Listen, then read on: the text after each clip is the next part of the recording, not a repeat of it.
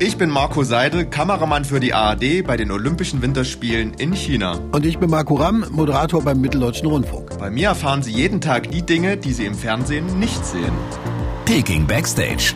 Hinter den Kulissen der Olympischen Winterspiele der Geiger hat gewonnen, der Vinzenz Geiger, ganz wichtig, ja, der Vinzenz Geiger von der nordischen Kombination, was natürlich für uns super war, weil wir äh, das Team auch sind, was den ganzen Winter, im, den ganzen Weltcup-Winter auch die äh, Jungs der nordischen Kombination begleitet und mhm. somit war das natürlich super, weil wir da auch die Jungs alle persönlich kennen, die Trainer, die Betreuer und... Und ihr habt die alle gleich äh, vors Mikro gezerrt oder wie muss man sich das vorstellen? Ja, das muss man sich so vorstellen. Also das ist die sogenannte Mixzone. Dort werden uns die ganzen Sportler immer vom, ja, das gibt hier so eine Firma, äh, den Olympic Broadcast System heißt die. Das ist quasi der, die, die TV-Firma des Internationalen Olympischen Komitees.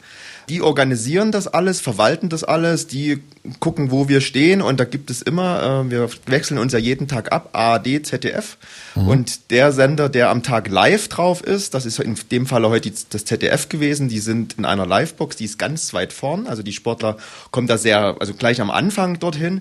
Wir standen sehr weit hinten, weil wir eben dann nur, nur Interviews führen, die dann zum Beispiel in den späteren Nachrichten gespielt werden.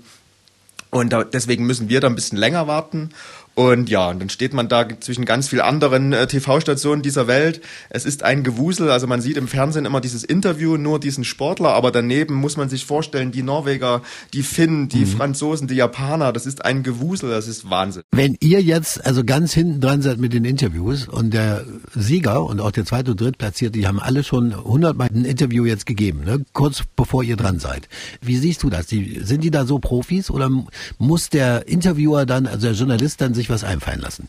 Ähm, also die sind natürlich Profis und gerade wenn man eine Medaille geholt hat, dann ist man einfach auch happy, dass man diese Interviews auch führen darf.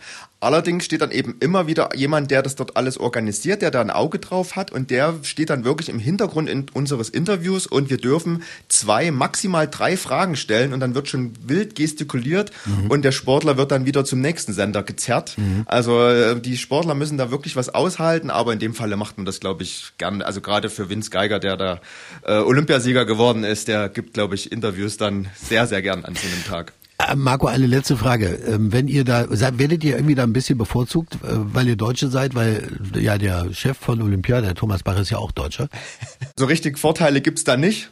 Ähm, ja, natürlich. Hast du die Nummer vom Thomas Bach? Kannst du da im Notfall anrufen und sagen, hier nee, ist mir nee. einer übers Kabel gelaufen oder so? Nee, nee die haben wir nicht.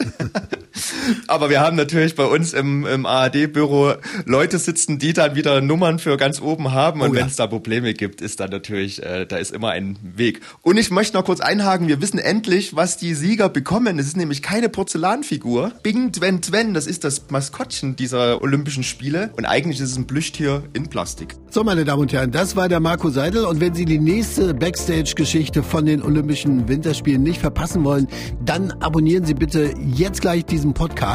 Jeden Tag gibt es von uns eine neue Folge. Peking Backstage. Hinter den Kulissen der Olympischen Winterspiele.